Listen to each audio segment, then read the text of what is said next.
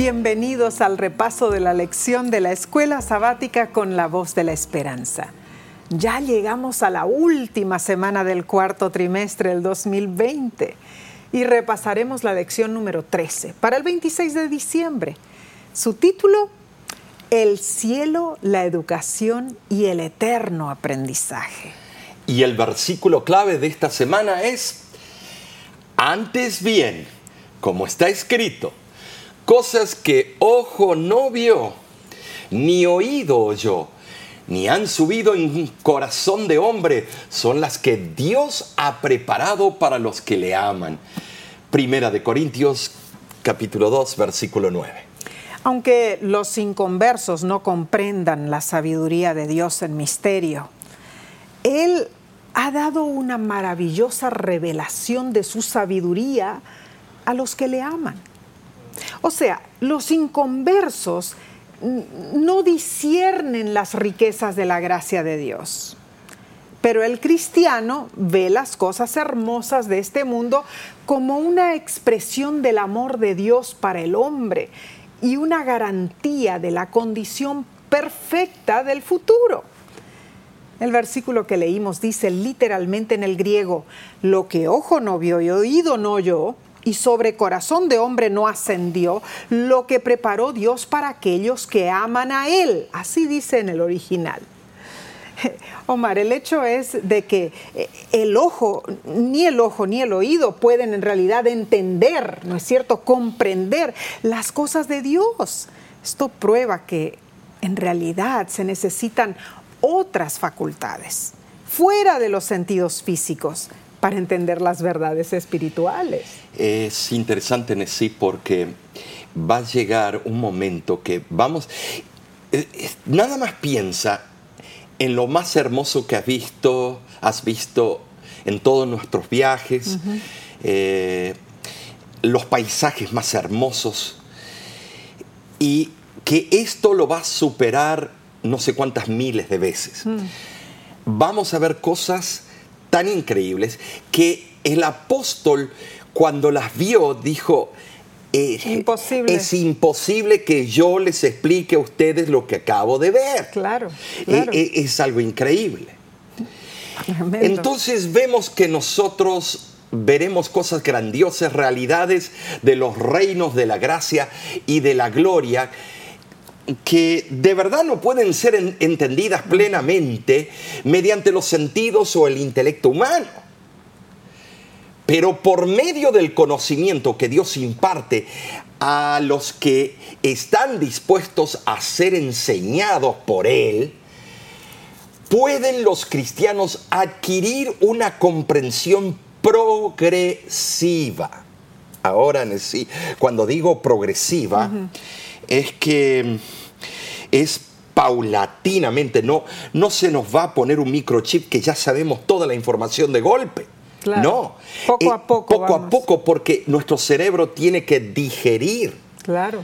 Ahora, el hombre es incapaz de mm. percibir o apreciar por sí mismo las bendiciones del Evangelio. Eso eh, necesitamos el poder del Espíritu Santo y los secretos de esta de la eternidad.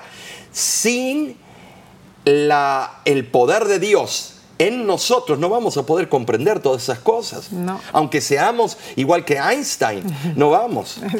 Eh, el hecho es que no importa cuán alto sea nuestro coeficiente intelectual ah, o nuestro gran conocimiento bíblico, y no importa cuán sólido sea nuestro entendimiento teológico, no interesa. Siempre habrá misterio en nuestra vida terrenal. Así es. Dios nos revela lo que necesitamos saber para seguirle. Es lo más importante en esta vida, en sí.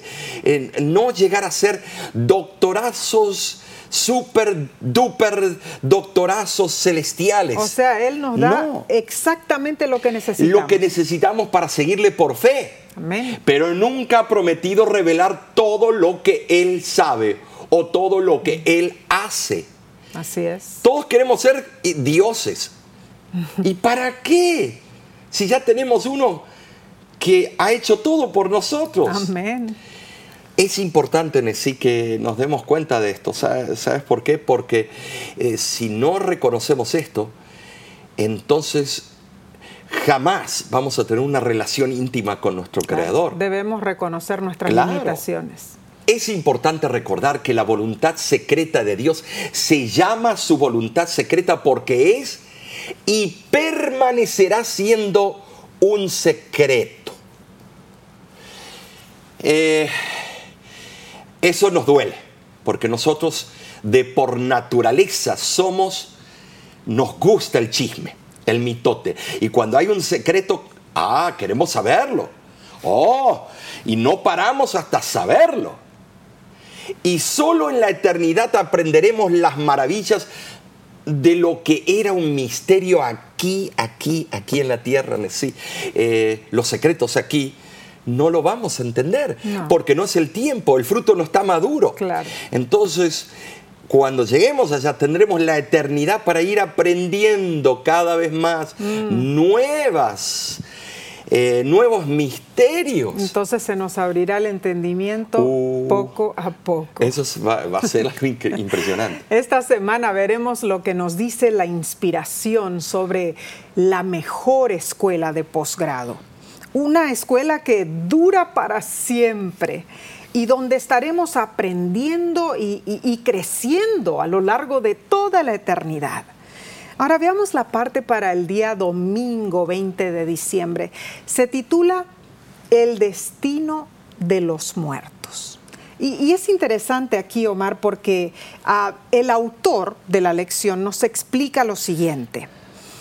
En el siglo XVII, el gran científico y filósofo francés Blas Pascal se dio a reflexionar sobre el estado de la humanidad.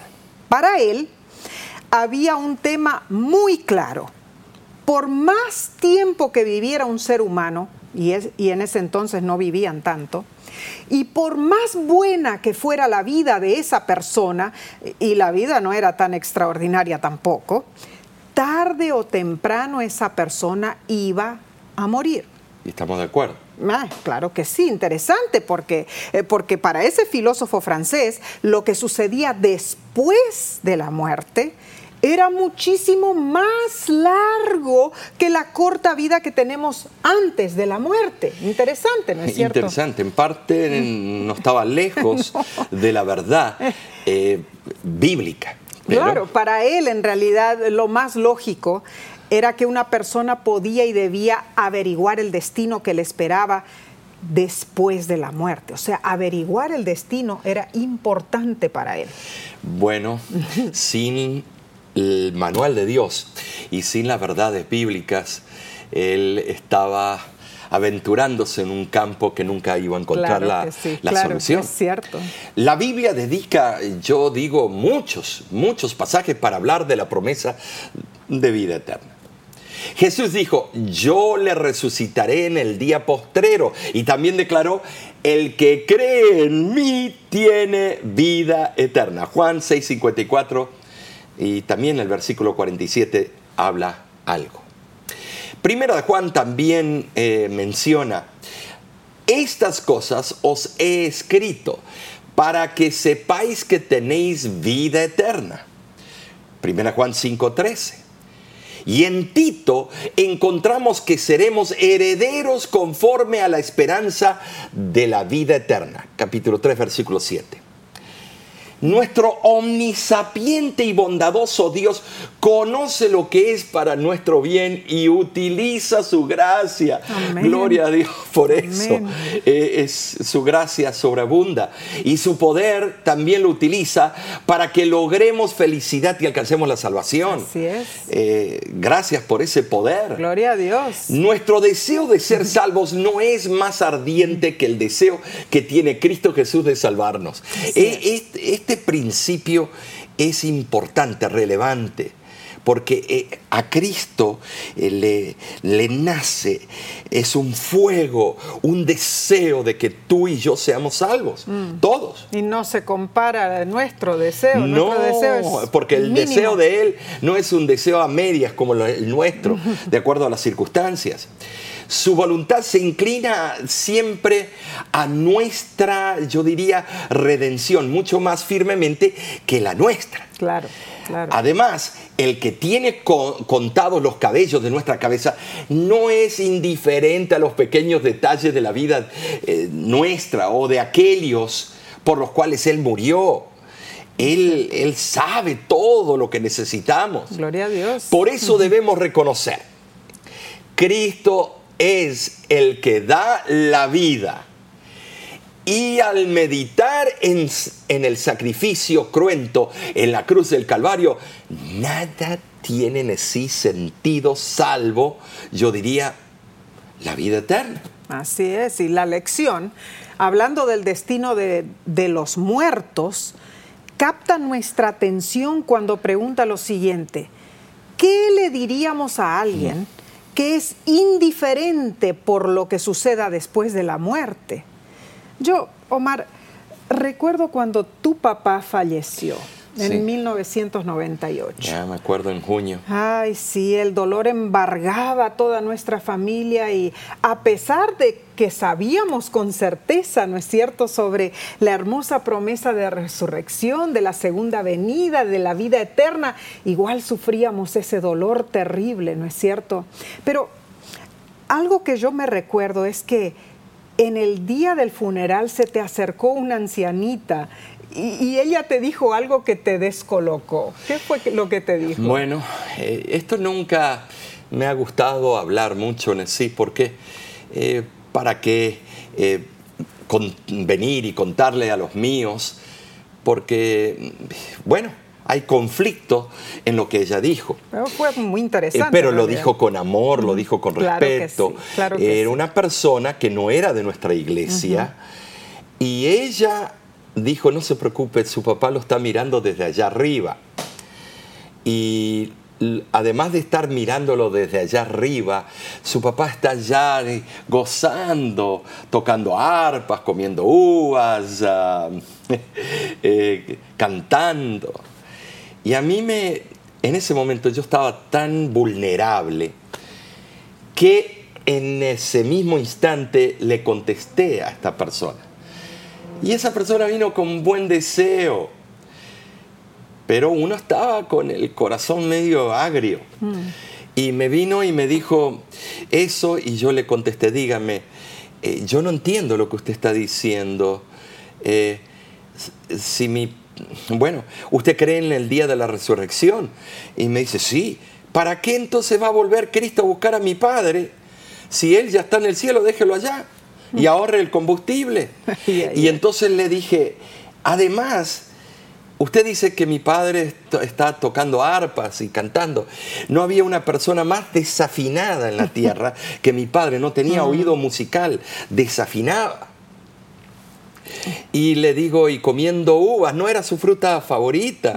Es cierto. Ah, eh, estimada, le digo, piense lo que la Biblia de verdad dice hice mal en ese momento, pero es que eh, era la angustia del momento. Yo quería que, se dé cuenta que esas creencias, esas fábulas, inventos del paganismo, y no de la Biblia, y mal utilizan los cristianos los versículos de la Biblia, como la parábola del rico y Lázaro, cosas que no, tienen, no van al caso. Interesante porque las ideas equívocas como esas están arraigadas en la mente de muchos. Ahora pensemos, por un lado, el filósofo francés Pascal tenía razón. Nuestro tiempo aquí es muy limitado en contraste con lo que está por venir. ¿Qué son 70, 80 años de vida terrenal comparados con la eternidad? ¿Cuán necios somos cuando no buscamos estudiar para estar preparados para la eternidad que tenemos por delante. Por eso esta lección eh, activa nuestro intelecto en realidad. Y cuando pensamos, Omar, en todas estas cosas, ah, tenemos que también pensar en nuestra responsabilidad porque como tú dijiste, a ti te molestó que esta señora te viniera a hablar de esa manera y quizá le hablaste ásperamente. No lo hiciste bien, pero estabas en un momento de dolor. Pero hay muchas personas que vienen con esas ideas. ¿Y cómo actuamos nosotros hacia esas personas que tienen esas ideas equívocas? Tenemos que tratar con amor, con dulzura, con la verdad, pero tenemos que nosotros presentar, eh, presentar, yo diría, en sí, eh, la alternativa a la muerte.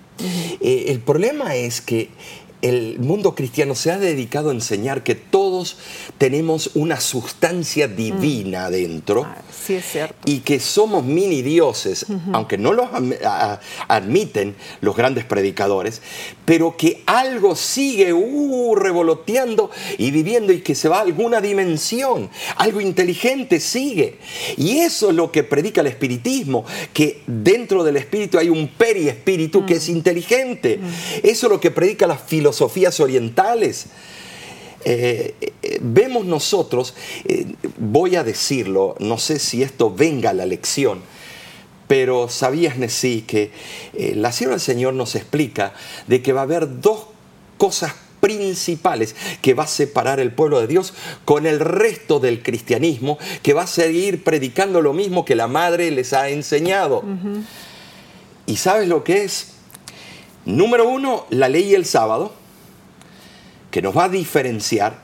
Y el segundo tópico es este, la muerte. El tema de la muerte. Todo lo otro se parece. En eh, las personas vegetarianas, que Cristo viene, eh, el amor, la justificación por la fe. Todo el mundo lo está predicando. Pero estos dos puntos es un dolor en la llaga o en el cuello. Y esto es terrible para el mundo cristiano. Claro que sí. Eh, eh, para el mundo cristiano. Quieren tener un pie aquí y un pie allá y tener lo mejor de todo. Mm. Pero Dios le dijo exactamente el tiempo cuándo serían inmortales. Claro que sí. Entonces tenemos que tener en claro de que nosotros como adventistas del séptimo día tenemos que atesorar esas dos verdades es algo precioso que tenemos. El conocimiento de eso es lo que nos separa del resto del mundo. Y entonces tenemos esa responsabilidad de compartir ese conocimiento, Omar. Exactamente, el asunto es esto, que no muchos que quieren predicar esto, porque no es una verdad popular. Eh, lo popular es pensar de que, bueno, eh, eh, vamos a la funeraria y, qué le vamos a decir al que está sufriendo, no te preocupes, él ya está allá, tú eres el que vas a seguir sufriendo. Entonces es lo más lindo y lo más cómodo decir en el momento de sufrimiento, pero le estamos inculcando una mentira. Cierto. Y estimados, no podemos vivir en esa mentira. No, ¿Por qué? Porque si vas al sermón del día del Pentecostés, el apóstol Pedro dijo claramente, la tumba del rey David y el rey David está con nosotros hasta el día de hoy en su tumba. Claro. Pedro sabía muy bien a dónde estaba, hasta el día de la resurrección. Día de la resurrección. Bueno, Elías y a Moisés fue diferente, porque Dios tenía que demostrar su poder y mostrar las primicias, lo que iba a acontecer en el futuro. Pero cuando resucitaron, no resucitaron en espíritus secretos, mm. resucitaron con todo, cuerpo, sistema óseo, eh, con la piel, con los nervios. Dios no hace milagros a la mitad. Así es, así es. Interesantísimo. Eh, mantengamos esta línea de pensamiento, pero tomaremos una corta pausa. Ya volvemos, no te vayas.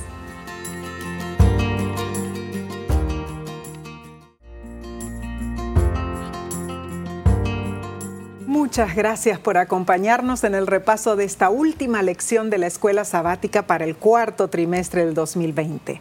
La parte del lunes para el 21 de diciembre se titula Una existencia nueva. Apocalipsis dice claramente, enjugará Dios toda lágrima de los ojos de ellos, y ya no habrá más muerte, ni habrá más llanto, ni clamor, ni dolor, porque las primeras cosas pasaron cuán diferente de este mundo será nuestra nueva existencia. Una existencia en la que ya no habrá muerte, tristeza, ni dolor. El apóstol Juan habla de la muerte o esta muerte el principio de muerte que entró como resultado del pecado. El artículo definido la o esta tiene aquí la fuerza de un adjetivo demostrativo, algo que señala eh, eh, una cosa específica. Juan dice, esta muerte, la cual conocemos tan bien y tememos tanto, será destruida. Ay, Omar, las causas de la tristeza en realidad eh, serán completamente eliminadas en la tierra nueva y perfecta del mañana no existirá causa para el llanto. Es que una gran parte del sufrimiento y la angustia de nuestra vida es resultado del dolor que nos acosa el dolor que sufrimos constantemente por la pérdida de un ser querido, porque alguien está sufriendo en nuestro hogar, porque tenemos vicisitudes y desafíos constantes, pero la promesa dice que el dolor será completamente eliminado de aquel hermoso mundo del mañana. Que, Precioso. Eh, hay algo que no se menciona. El Espíritu Profecía nos dice que los ángeles lloran. Mm creemos que estos versículos es solamente que los seres humanos ya no vamos a llorar más. Mm. No, tenemos que darnos cuenta que también los ángeles lloran por cada ser humano que se perdió o que se va a perder. Y eso significa, sí que ellos también van a parar de llorar. Gloria a Dios, gloria a Dios. Eh, no habrá nada ya con el estigma de la maldición los creyentes, o sea, nosotros como adventistas del séptimo día, siempre debemos estar a la espera de la venida del Señor. Si esa es nuestra meta, podemos anhelar la venida de Cristo y más aún podemos dedicar nuestras energías a propagar el Evangelio, preparando así el camino para muchas personas, para ese gran día del advenimiento de Cristo Jesús. Ahora, eh, claro que sí pero la pluma inspirada dice que ese tiempo está cerca. Aún un poco más y veremos al rey en su belleza. Aún un poco más y él enjugará toda lágrima de nuestros ojos. Aún un poco más y nos presentará irreprensibles delante de la presencia de su gloria con gozo extremado. La tierra tiene una historia que el hombre no comprenderá hasta que camine con el Redentor en el paraíso de Dios. Eso lo dice manuscrito 28 de la misma autora, Elena G. de White. El apóstol Pedro nos da una vislumbre de la nueva existencia prometida. Así es. Pero el día del Señor vendrá como ladrón en la noche en el cual los cielos pasarán con gran estruendo, y los elementos ardiendo serán deshechos, y la tierra y las obras que en ella hay serán quemadas. Puesto que todas estas cosas han de ser deshechas, ¿cómo no debéis vosotros andar en santa y piadosa manera de vivir, esperando y apresurándoos para la venida del día de Dios, en el cual los cielos encendiéndose serán deshechos y los elementos siendo quemados se fundirán. Pero nosotros esperamos, según sus promesas, cielos nuevos y tierra nueva, en las cuales mora la justicia. El hecho de que el Señor vendrá está más allá de toda duda el que desea ser salvo debe tener sus cuentas bien claras con Dios antes de que llegue eh, el día del Señor. Si posterga ya no habrá oportunidad para el arrepentimiento en ese gran día, Nesí. Así es. No podemos seguir postergando y no dando importancia. Claro, y poniéndolo mm, para más adelante, mm. eh, poniéndonos los moños. Mm. No. No importa lo que puedan haber pensado los burladores en cuanto a la promesa del Señor. Pedro muestra que él confía absolutamente en esa promesa, Nesí. Gloria a Dios. Y conduce su vida de acuerdo a lo que está escrito, a lo que él creía, lo que Dios le había manifestado. Claro que sí. Eh, y, en realidad lo que nos debe importar es... Eh, ¿Qué se necesita para ser parte de esa nueva existencia? ¿Cómo llegaremos nosotros allí? Y con mucha atención debiéramos tener ah, mucho cuidado y preguntarnos, ¿Qué cosas en nuestra vida podrían interponerse en el camino hacia la vida eterna? E, esta pregunta es, es, tremenda, porque ese, esa pregunta nos tenemos que hacer todos los, días. No una vez al mes, no cada seis meses, no cada una vez al año. Es que el error está de que muchas personas dicen, bueno, ya acepté a Cristo Jesús en mi corazón. Y creen o algunos que otros, algunos otros dicen, yo ya me bauticé, ya estoy, soy, soy salvo. La justicia imputada está bien, pero necesitamos la justicia impartida, caminar con Cristo todos los días y vencer al pecado todos los días. Entonces, en realidad, hacernos un examen personal. Así es ¿qué estoy haciendo yo?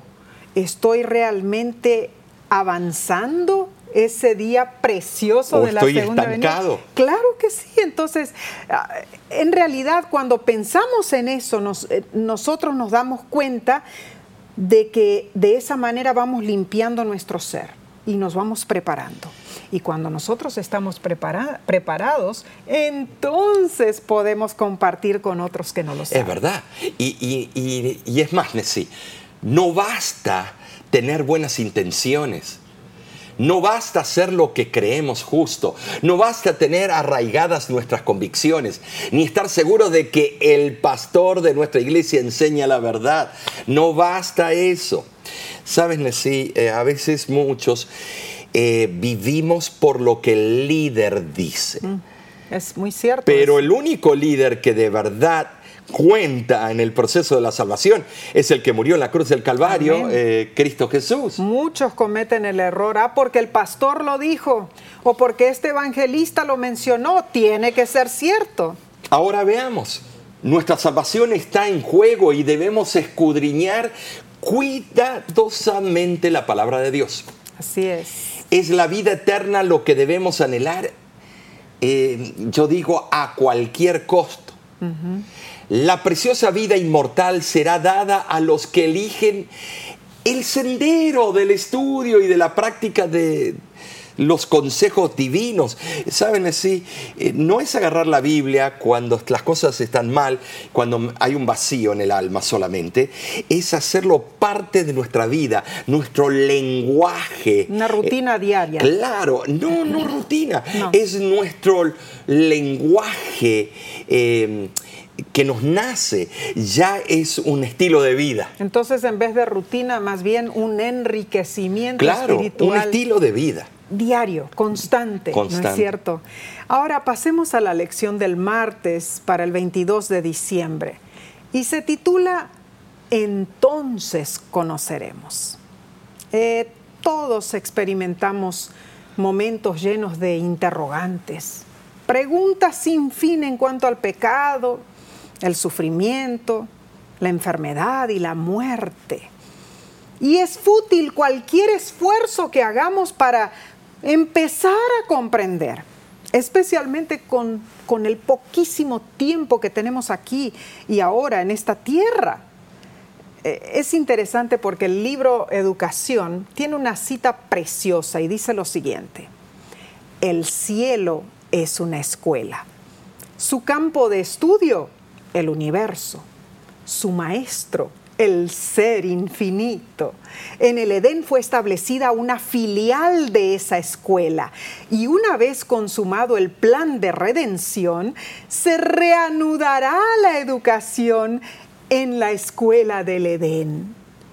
Y Primera de Corintios se expande más sobre este tópico y dice, así que no juzguéis nada antes de tiempo hasta que venga el Señor, el cual aclarará también lo oculto de las tinieblas y manifestará las intenciones de los corazones, y entonces cada uno recibirá su alabanza de Dios. Qué precioso, Omar. Ah, en realidad la tierra tiene una historia y el universo, lógicamente, tiene misterios que nosotros no comprendemos hasta no comprenderemos en realidad hasta que, eh, que caminemos con el Redentor en el paraíso de Dios. en la patria eterna. Hasta allí no podremos entender. Fíjate que la ciencia trata de hacerlo. Por ejemplo, ¿cómo puede ser que en el libro de Daniel el ángel Gabriel en un instante, vamos a decir que la constelación del Orión es a donde está el trono eh, eh, fijo o temporario de Dios? en la constelación del Orión, que es alrededor de unos mil años luz. O sea que hay que viajar a 300 mil kilómetros por segundo por eh, mil años, por mil años para llegar. Y si vas a esa velocidad tienes que frenar. ¿Y cuántos cientos de años para frenar? Mm. Porque si frenas de golpe te haces añicos, mm. vas a volverte un panqueque. Eh, entonces, ¿cómo podemos explicar esos misterios? Daniel dijo de que el ángel, cuando él terminó la oración, ya el ángel estaba. Venía con la respuesta. ¡Wow! Eso es eh, tremendo, eh, impresionante. impresionante que el ángel pudo viajar a esa velocidad. O sea que hay cosas, misterios que no comprendemos. No, de ninguna manera podemos entender. Ahora, la carta a los Corintios también enfatiza estos conceptos. Y dice así. Ahora vemos por espejo oscuramente, mas entonces veremos cara a cara. Ahora conozco en parte, pero entonces conoceré cómo fui conocido esta noción será eh, fascinante para mm. nosotros, eh, que seré, me conoceré como fui conocido. Wow.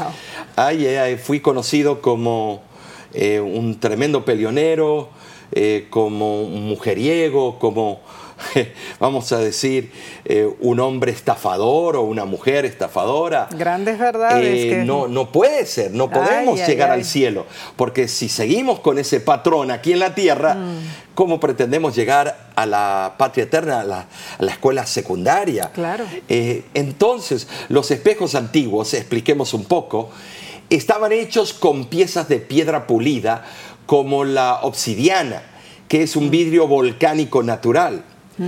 Más tarde se utilizaron metales pulidos como el oro, la plata y el aluminio la imagen que se veía en esos espejos con frecuencia era distorsionada, borrosa y turbia. No se podía ver muy bien los desperfectos de la cara. Eh, eh, yo me imagino las espinillas. Eh, se veía medio así distorsionado, psicodélico. Interesante, Omar, la, la mención del espejo en este versículo. Porque no debemos olvidar que mucho antes del espejo, el ser humano solo podía ver su reflejo en realidad en el agua. En el agua, nada más. Me imagino que, el, momento ese en que alguien reconocía su rostro por primera vez en el reflejo de un lago, eso debía ser realmente emocionante o te asustabas, porque te veías como eras, que no eras el papá de, de Tarzán. Es cierto, pero esa sensación ya no la tenemos hoy, porque hoy día existen espejos de todos los tipos. Pero cuando vamos a través de la historia, los espejos como utensilios de tocador fueron muy usados en las civilizaciones antiguas, en la civilización egipcia, la griega, la etrusca y la romana. Pensemos en esto, fue también usado el espejo en la cultura hebrea. Era parte de la fuente de metal que estaba a la entrada del tabernáculo de la reunión al lavarse los sacerdotes, podían ver sus imperfecciones. Esto de acuerdo a Éxodo 38, versículo 8. Y este es un versículo que fue escrito aproximadamente en 1447 antes de Cristo. Imagínate cuán antiguos son los espejos, ¿no es cierto? No obstante, los espejos no aparecieron de la nada ni por arte de magia. Como mencionaste, Omar, en realidad el espejo ha pasado por muchas etapas de, de, mejoramiento. Hemos ido eh, nosotros dos a diferentes tipos de museos alrededor del mundo que tienen ejemplares muy interesantes de espejos súper antiquísimos eh, eh, y su reflejo deseaba mucho, ¿no es cierto? Dejaba mucho que desear. Sí, claro, Ahora, la gente no podía verse claramente. que en Apocalipsis 21 dice que también va a haber un gran espejo Mm. Y, lo vemos también en Apocalipsis 15, 14, el mar. Me imagino que El mar de vidrio dice que refleja la gloria de Dios. Pero ese será perfecto. Que nos vamos a ver nosotros en la reflexión de ese mar de vidrio. Tremendo. Ni que fuera hielo. Es, es impresionante. Así es nuestro conocimiento de la verdad eterna, hermanos como esos espejos imperfectos, ahora nuestro conocimiento es oscuro, confuso y borroso, en comparación con lo que será en el cielo. Nuestra visión ahora está nublada por las debilidades físicas originadas en el pecado. Incluso la percepción mental está eh, perjudicada por hábitos erróneos de vida, de modo que yo diría las cosas espirituales solo se perciben ahora un poco confusamente. En el griego existe una palabra importante para oscuridad y eso es en anigmati mm. o enigmati, o sea, en enigma en acertijo, mm. como en un rompecabezas donde le faltan piezas, de modo que no se les puede construir debidamente. Así es nuestra visión mm. actual de la verdad espiritual. Parcial, oscura, mm. borrosa, Muy incompleta. Claro, claro. Eh, sin embargo, lo poco que se puede entender es suficiente para eh, traer gozo al creyente fiel, porque le permite ver algo de la belleza del plan que Dios ha preparado para la redención y glorificación del ser humano. En el cielo ocurrirá algo maravilloso. Será quitado lo que ha oscurecido la visión y se aclararán las cosas que han dejado perplejos a los hombres por tanto tiempo, Aumentará el conocimiento y con ese aumento se producirá un creciente entendimiento, será algo hermoso de sí. ¿Qué te parece? En realidad esto es precioso, se nos promete que entenderemos lo que ahora permanece oculto para nosotros. Qué maravillosa esperanza es también pensar que una vez que veamos y comprendamos las cosas que ahora parecen tan difíciles, no tendremos más que alabanzas para Dios, así como lo dice el versículo. Así que la clave para nosotros hoy día, Omar, es mantener la fe, confiar en las promesas de Dios, vivir de acuerdo con la luz que tenemos y perseverar hasta el fin. ¿Tienes dudas? ¿Tienes dudas que tal vez pesan sobre tu corazón?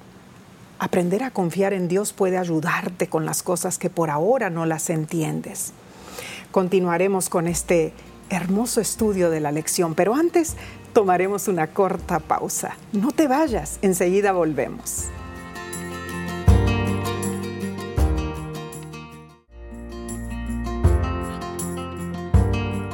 Muchas gracias por acompañarnos. Estamos repasando la lección para el día miércoles 23 de diciembre y se titula La escuela en el más allá.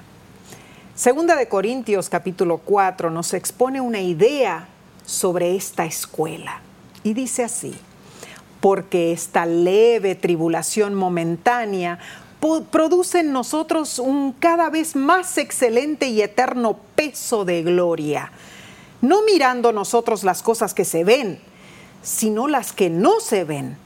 Pues las cosas que se ven son temporales, pero las que no se ven son eternas. Ahora la lección pregunta lo siguiente, ¿qué esperanza nos ofrecen estos versículos? El apóstol contrasta las cosas del presente con las cosas venideras, las cosas del tiempo de hoy con las de la eternidad la aflicción que enfrentamos hoy con, con la gloria venidera. Eh, lo momentáneo que estamos viviendo no es nada en comparación con la eternidad, mis amigos, mis hermanos, porque con la perspectiva de la eternidad frente a sí, el cristiano, el adventista del séptimo día puede soportar cualquier aflicción momentánea en esta tierra. Y, es interesante, Omar, porque también Pablo, Pablo aconseja que veamos las aflicciones de esta vida en, su verdadera perspectiva y, que las cataloguemos en realidad como de consecuencias solamente transitorias. Temporales. Claro, temporales. La mirada del apóstol estaba fija en las glorias del reino eterno. Cualquier cosa que capture nuestra atención determinará cómo enfrentaremos las pruebas en esta vida. Si con esperanza y paciencia o con disgusto y amargura con esperanza y paciencia. Esto primero se alcanza contemplando las cosas invisibles del mundo eterno, las realidades espirituales de Cristo. Ahora, la segunda forma de ver las cosas es una directa consecuencia de contemplar las cosas visibles y transitorias como las riquezas, los placeres y la fama. Si fijamos la mente en el carácter y en la vida de Cristo Jesús, llegaremos a ser semejantes a Él. Apocalipsis 7 añade algo y me gustaría leerlo. Yo le dije, Señor, tú lo sabes. Y él me dijo, estos son los que han salido de la gran tribulación y han lavado sus ropas y las han emblanquecido en la sangre del cordero. Por esto están delante del trono de Dios y le sirven día y noche en su templo y el que está sentado sobre el trono extenderá su tabernáculo sobre ellos ya no tendrán hambre ni sed, y el sol no caerá más sobre ellos, ni calor alguno, porque el Cordero que está en medio del trono los pastoreará y los guiará a fuentes de aguas de vida, y Dios enjugará toda lágrima de los ojos de ellos. El, libro de educación explica aún más las recompensas eh, celestiales, Nesí. ¿Qué campo se abrirá allí? A nuestro estudio, cuando se descorra el velo que oscurece nuestra vista y nuestros ojos contemplen ese mundo de belleza del cual ahora tenemos apenas vislumbres por medio del microscopio. Cuando contemplemos las glorias de los cielos estudiados ahora por medio del telescopio. Cuando borrada la mancha del pecado, toda la tierra aparezca en la hermosura de Jehová nuestro Dios, allí el estudioso de la ciencia podrá leer los informes de la creación sin hallar señales de la ley del mal. Escuchará la música de las voces de la naturaleza y no descubrirá ninguna nota de llanto ni voz de dolor. En todas las cosas creadas descubrirá una escritura. En el vasto universo contemplará el nombre de Dios escrito en grandes caracteres y ni en la tierra, ni en el mar, ni en el cielo quedará señal del mal. Página 303. Hermoso. esta cita que la hemos leído anteriormente, pero es tan hermosa que tenemos que leerla, repetirla, porque es la esperanza de todo aquel que le espera. Interesante. Eh, así será el nuevo mundo. Gloria a Dios. La tierra nueva. Amén. Eh, completamente perfecta, nuevamente bella y restaurada. Imagínate por la mano y el cincel de Dios, por el pincel del gran artista. Yo, del universo. yo trato, Omar, de, de imaginar ¿Cómo será vivir para siempre en un mundo completamente nuevo? Eh, vamos a, esas casas modelos que tienen aquí en Estados Unidos, esos barrios nuevos. Ay, es hermoso entrar. Y uno entra a esa casa, impecable, todo limpiecito, nuevo, precioso, pulcro, ¿no es cierto? Para vender las casas. Yo me imagino que las casas nuestras allá en el cielo serán algo así. Y en la tierra nueva ¿Y cuáles serán los muebles? Yo quiero saber de mi cama, porque dice descansaremos. Tendremos un colchón especial. Ay, ay, ay. nada de lo que dificulta nuestra vida aquí, en realidad, eh, veremos en ese mundo nuevo, recreado por Dios. Me imagino que será un gozo perfecto y descubriremos cosas nuevas todos los días. Yo, yo creo que serás algo así como cuando abrimos un paquete de regalo. No menciono un paquete regular, porque yo recuerdo, Omar, por ejemplo, que en uno de mis cumpleaños, cuando estaba niña, mis padres hicieron una caja grande y la envolvieron con papel de regalo. Y, cuando yo abrí la caja, para mi sorpresa, había otra caja dentro. y envuelta también Como en las papel figuras de regalo. rusas. Sí. y, y dentro de esa caja había otra y otra y dentro de esa otra más pequeña. Y en la más pequeñita, en la caja que terminó siendo así de chiquitita, había un papel adentro que solamente decía sorpresa. En ese momento ay, ay. fue que entró mi papá por la puerta de la casa trayendo una hermosa y flamante bicicleta. ¡Ah! La emoción que me embargó, no sé. Pero te enseñó al mismo tiempo una lección. claro que sí. yo- Paciencia, hija. así es, yo creo que así será en la eternidad. Abriremos cajas de regalo, de conocimiento, y una caja nos llevará a la otra, y habrá un sinfín de maravillas para descubrir. Ahora, pasemos entonces a la lección del jueves 24 de diciembre, y se titula El Gran Maestro. Sabes, Nesí, a través de todo este trimestre hemos visto y estudiado a Cristo Jesús como nuestro gran maestro. Varias varios días se trató ese tema. Y me da nostalgia que estamos terminando este trimestre, porque de verdad fue maravilloso, ¿no es es cierto? cierto, muy cierto. Mientras estuvo en esta tierra Cristo, Él siempre estaba enseñando y adiestrando a sus seguidores como lo enfatiza Mateo capítulo 5 versículo 2. Así es. Y abriendo su boca les enseñaba diciendo, por ejemplo, en el Sermón del Monte, Cristo habló de la naturaleza de su reino. ¿Te das cuenta? Abrió su boca Así y empezó a enseñar. También refutó las falsas ideas acerca del reino del Mesías Mm. que los dirigentes judíos habían inculcado a la mente de la gente. Muy cierto. Ahora, el Sermón del Monte expone la gran diferencia entre el verdadero carácter del cristianismo y del judaísmo de los días de Jesús. Y el hecho de que Jesús repetidas veces enseñaba en las sinagogas también es claro por una cantidad de referencias. Él iba a un centro de estudio a enseñar.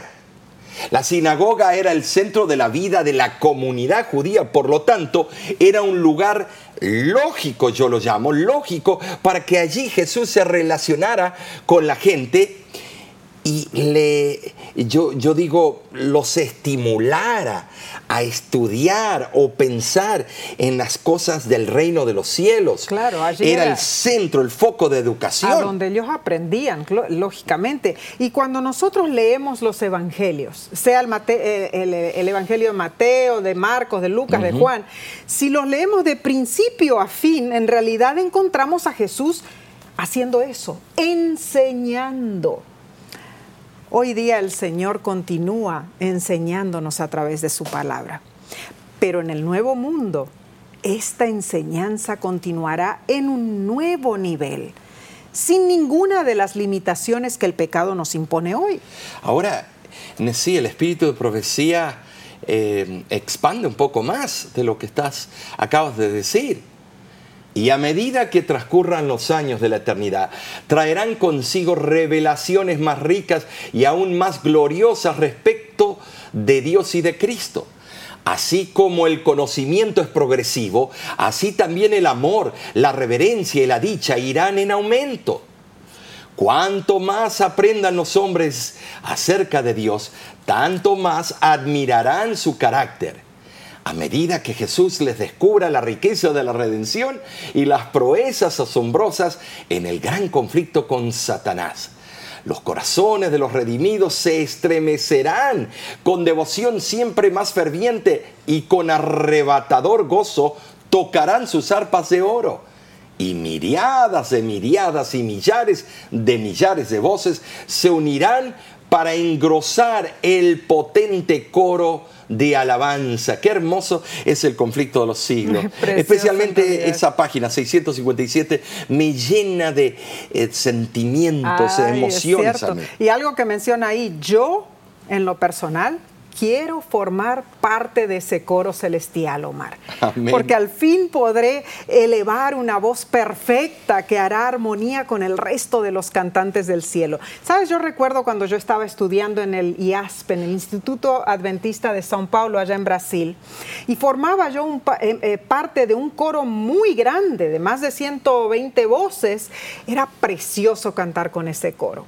Íbamos de viaje de un lugar a otro y una vez Fuimos de viaje con el coro a un festival de música adventista al Maracaná, en Río de Janeiro. En el estadio de fútbol. En el estadio de, eh, de, fútbol. Y allí había un montón de otros coros también que iban a alabar a Dios. Y nos unimos, ¿puedes creer? Nos unimos entre decenas de coros, armando un coro gigante de más de 15 mil personas. y cantamos todos juntos el aleluya de Handel. Uy, se me, todavía te digo la emoción, lo que habrá sido escuchar eso, Fue una emoción estar en el cielo. Yo nunca olvido ese día, estoy segura que allá en el cielo, cuando nos uniremos todos en millones de voces, ah, billones de voces, será más hermoso porque será una dicha sin par, no la podemos eh, mencionar ahora. cuando pienso, nada más trato de aventurarme y transportarme ese día. Es, es algo eh, insignificante cómo puedo transportarme, mm. pero me emociona igual. Es que en realidad caerán las escamas de nuestros ojos y veremos todo con una claridad que nunca hemos podido gozar a causa del pecado. Elena de añade, el gran conflicto ha terminado, ya no hay más pecado ni pecadores, todo el universo está limpio, una misma pulsación de armonía y júbilo late a través de la vasta creación. Del ser que todo lo creó manan vida, luz y contentamiento por toda la extensión del espacio infinito. Desde el átomo más imperceptible hasta el mundo más grande, todas las cosas animadas e inanimadas declaran en su belleza sin mácula y en gozo perfecto que Dios es amor hermosura sin par veremos allí. Qué yo me, emociono cuando yo me encuentre con mi padre, con mis abuelos, nos abracemos. Qué lindo, qué lindo y, Y nos vayamos juntos a explorar el cielo. Sí, claro, porque si pensamos en todos los misterios increíbles que existen en nuestro mundo hoy, eh, misterios en la biología, en la geología, en la, astrología, en la astronomía, e, en la física, y en la química, ¿no es cierto? Nuestro intelecto, tan finito ahora, se expandirá en forma inexplicable. Cada vez que nos dediquemos a estudiar en esa escuela del más allá, nos traerá nuevos descubrimientos, nuevos avances, nuevas exploraciones. Ahora, todas estas verdades increíbles eh, vamos a aprender a través de la eternidad, vamos a ir progresivamente aprendiendo. Nada nos cautivará más que el sacrificio de Cristo en nuestro favor. Eh, creo que esa será la lección principal. Estaremos aprendiendo el misterio de la encarnación. Entonces entenderemos misterios que serán revelados a mm. nuestro entendimiento entonces comprenderemos el amor de Dios hacia nosotros. Entonces veremos cuán precioso fue el don de salvación. Eh, eh, en el libro del conflicto de los siglos dice, el lenguaje humano es inadecuado para describir la recompensa de los justos. Solo la conocerán quienes la contemplen. Ninguna mente finita puede comprender la gloria del paraíso de Dios. Nesí, será algo hermoso. Amén. Y ahora tenemos la dicha de decir, hemos terminado este trimestre. Pero ¿por qué digo dicha? Porque aquí no acaba. ¿Por qué, Nesí? Bueno, ya vamos a empezar la semana que viene. el nuevo. El nuevo trimestre con una nueva lección de escuela sabática. Este trimestre, la educación cristiana nos enseñó, bueno, educación desde el Edén, educación a través del Maestro Cristo Jesús, la educación que tendremos en la patria eterna todos los aspectos de educación se trató. Tremendo, en realidad aprendimos cosas increíbles para nuestro crecimiento espiritual. Que son aplicables claro, a la vida práctica, a la vida diaria. Yo creo que lo que a mí más me impactó fue el hecho de que mi conocimiento ahora no es nada. Mi conocimiento, mi educación en realidad vendrá en aquel día ya, en las mansiones celestiales y por la eternidad en la tierra nueva. Gloria a Dios. ¿Y qué podrás tú decir con respecto a este trimestre? Te invitamos que sigas esa costumbre de estudiar la cartilla de la lección de escuela sabática y hacer de ella uh, un devocional diario. Estudia cada día y luego aplícalo en tu vida. Y cuando vayas al templo, a la iglesia, puedes nada más testificar lo que ella hizo por ti durante la semana, lo que Cristo, el autor, hizo por ti. Y de nuestra parte, queremos decirte a ti que ha sido un privilegio estar contigo estos tres meses. Amén. Pero aún más será nuestro privilegio estar juntos contigo y los tuyos la semana que viene por este mismo canal. Que Dios te bendiga ricamente.